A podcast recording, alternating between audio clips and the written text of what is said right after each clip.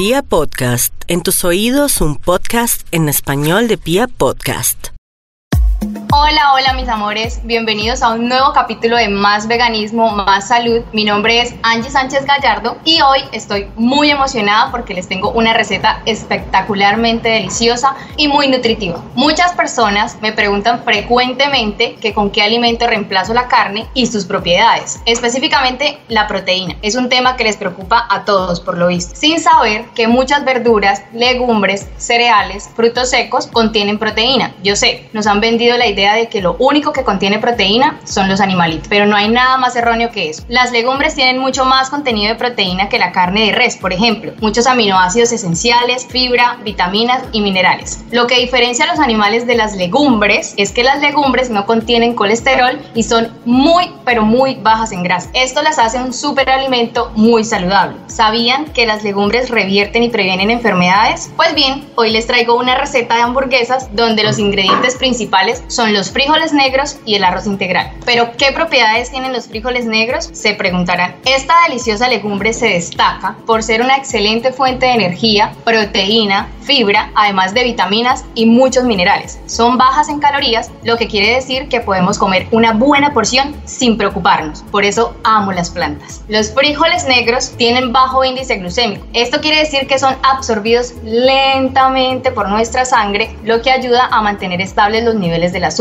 Son un excelente alimento para aquellas personas que sufren de diabetes. Esto es por su contenido de carbohidratos complejos. Algunos médicos recomiendan a los diabéticos eliminar de su dieta los carbohidratos porque según dicen, son estos los que elevan los niveles del azúcar en la sangre. Lo bueno de todo esto es que hay investigaciones que demuestran lo contrario. Los carbohidratos complejos que contienen los frijoles negros son usados por el cuerpo como fuente de energía, no alteran los niveles del azúcar, así como tampoco nos engordan. Es que lo que engorda son las grasas malas y las legumbres, en este caso los frijolitos negros, contienen muy poca grasa. Además, no contienen colesterol como se los dije anteriormente. Pero bueno, sin desviarme, decía que los frijoles negros mantienen estables los niveles del azúcar. Por lo tanto, ayuda a prevenir esos antojos de alimentos altos en azúcar y regula nuestros estados de ánimo. Los frijolitos negros son una excelente fuente de fibra. Nos protegen de las enfermedades cardiovasculares, de la diabetes y nos ayudan a mantener un peso saludable. Además, son fuente de proteína por excelencia. Por lo tanto, es un superalimento que puedes comer y sustituir por la carne, ya que es mucho más saludable y no contiene colesterol Repito y repito, no contiene colesterol. Además, las proteínas que contienen los frijoles negros nos ayuda a combatir las arrugas. O sea, díganme si no es un alimento espectacular. Es delicioso, en serio, me encanta. Al momento de prepararlos, es súper importante dejarlos remojando la noche anterior. Esto con el fin de evitar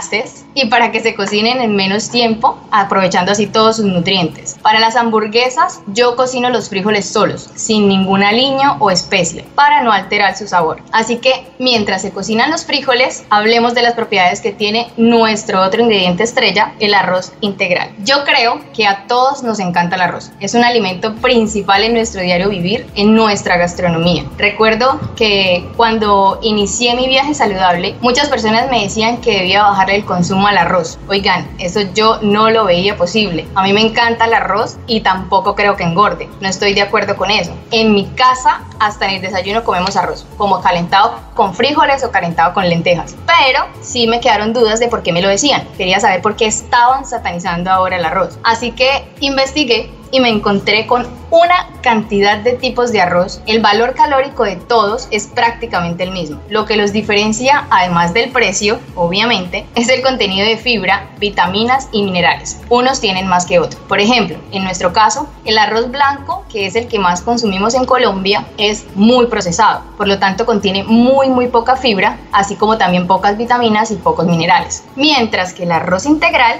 es alto en fibra, alto en proteína, alto en vitaminas y contiene muchos minerales. Está constituido por salvado y germen de trigo, por eso su color es como marroncito. Entonces, no es que el arroz blanco sea malo, sino que tiene pocas propiedades comparándolo con el arroz integral. El arroz integral controla los niveles del azúcar en la sangre, previene la diabetes y la obesidad, es muy bajo en grasas, reduce la presión arterial y previene enfermedades cardiovasculares, beneficios que también encontramos en los frijolitos negros. Además aporta vitamina A, B1 y B3, minerales como sodio, potasio, hierro, calcio, fósforo, entre otros. y no contiene gluten. Es espectacular porque es de absorción lenta, lo que nos ayudará a mantener llenos o saciados por más tiempo, evitando comer de más.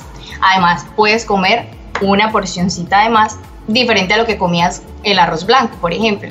Así que personalmente, debido a sus propiedades, decidí ir cambiando poco a poco el arroz blanco con fideos por el arroz integral. Ojo, no quiere decir que haya eliminado el arroz blanco de mi alimentación. A veces lo como, pero prefiero el arroz integral ya que siempre prefiero los alimentos llenos de propiedades y lo menos procesados posible. Me gusta comer lo más natural que pueda. Yo le di la oportunidad al arroz integral y comprobé sus beneficios. Por eso, mis amores, me tomo el atrevimiento de invitarlos a que le den una oportunidad y comprueben ustedes mismos todo esto que les estoy contando hoy. Sé que les va a encantar. Ahora, un tip para que el arroz integral no les quede duro ni se demore en cocinar es dejarlo remojar media hora o una hora antes de prepararlo. Y deben tener en cuenta que el agua es importante a la hora de cocinar el arroz. Por ejemplo, para una taza de arroz yo utilizo dos tazas y media de agua. Entonces, ahora sí, vamos a la receta. Así que cojan papel y lápiz y apunten. Necesitamos una taza de frijoles cocinados, una taza de arroz integral cocinado también, una cebolla larga, media cebolla cabezona, dos dientes de ajo, tres cucharadas de fécula de maíz o avena en hojuelas o avena molida, dos cucharadas de salsa de tomate, una cucharadita de paprika, media cucharadita de cúrcuma, media cucharadita de orégano, sal y pimienta. Mientras cocinan los frijoles y el arroz integral, lo anterior sin sal, sin especias y sin ningún aliño, vamos a organizar los demás ingredientes necesarios. Necesitamos una cebolla larga, media cebolla cabezona y dos ajos. Los vamos a picar finamente y en una sartén caliente con aceite de oliva los vamos a sofreír. Cuando ya estén doraditos, le vamos a agregar las especias. Esto es al gusto, pero por lo general yo uso cúrcuma, paprika, orégano, sal y pimienta. Ustedes le pueden agregar laurel, tomillo, lo que deseen. Cuando todo esté listo, vamos a utilizar una taza de frijoles negros, una taza de arroz integral. Esto lo vamos a pasar por la licuadora o la trituradora de alimentos, las dos nos sirven. Luego lo pasamos a un recipiente, le agregamos el sofrito de cebolla larga, cebolla cabezona y ajo junto, con las especias, dos cucharadas de salsa de tomate y tres cucharadas de fécula de maíz o avena molida o avena en hojuelas, lo que tengan o prefieran. Esto es para darle consistencia a la masa y evitar que se nos desbaraten probamos la mezcla a ver si le falta sal o alguna otra especie. Este es el momento indicado para arreglar el sabor. Luego llevamos la mezcla a la nevera por 30 minutos o una hora. Mientras tanto, vamos a preparar los acompañamientos. Para el almuerzo, me encanta acompañar estas hamburguesitas deliciosas con papas criollas al horno y una ensalada llena de vegetales verdes. Las papas las vamos a picar, a mí me gusta lavarlas bien y dejarles la cáscara. Las picamos como prefieran, en casquitos, a mí me gustan en casquitos. Las dejo unos 10 minutos en agua fría, esto es otro tip que les doy para que les queden crocantes.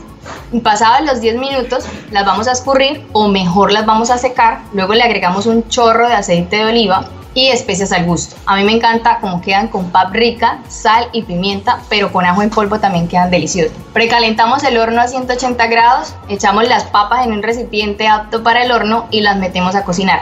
Hay que estar muy pendientes, pero por lo general demoran 30 minutos en el horno. Y ahora para la ensalada vamos a necesitar brócoli, espinaca, zanahoria, lechuga, zucchini verde y amarillo, tomate cherry y el ingrediente infaltable, el en una ensalada el aguacate. El brócoli yo lo hago a vapor, pero cuando no tenía la ollita, en una sartén ponía a calentar agua, echaba el brócoli, lo tapaba y dejaba cocinar por 5 minutos. Es súper importante lavar bien los vegetales. Yo los echo en un recipiente con limón o con vinagre por 5 minutos. Los escurro, dejo que se sequen un poquito y luego los pico en julianas o en tiritas. Para condimentar la ensalada yo le echo solo limón, sal y, y pimienta. En serio queda muy, muy deliciosa. Y ahora sí, ya que tenemos los acompañamientos listos, vamos a sacar la mezcla de la nevera y vamos a formar las hamburguesas. Mientras, por favor, precalienten una sartén y le agregan un chorrito de aceite de coco o de oliva. Doran por lado y lado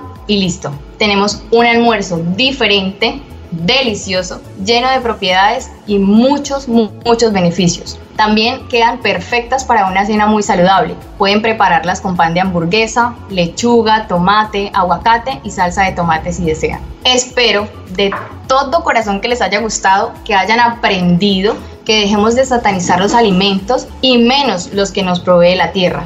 No olviden que pueden escribirme, estaré atenta a sus comentarios, sugerencias o dudas. Pueden seguirme en mi cuenta de Instagram, aparezco como arroba Angie o en mi cuenta de Twitter arroba Angie Sánchez GA5. Bendiciones y mucho amor para todos. Recuerden que no comer animales es muy delicioso.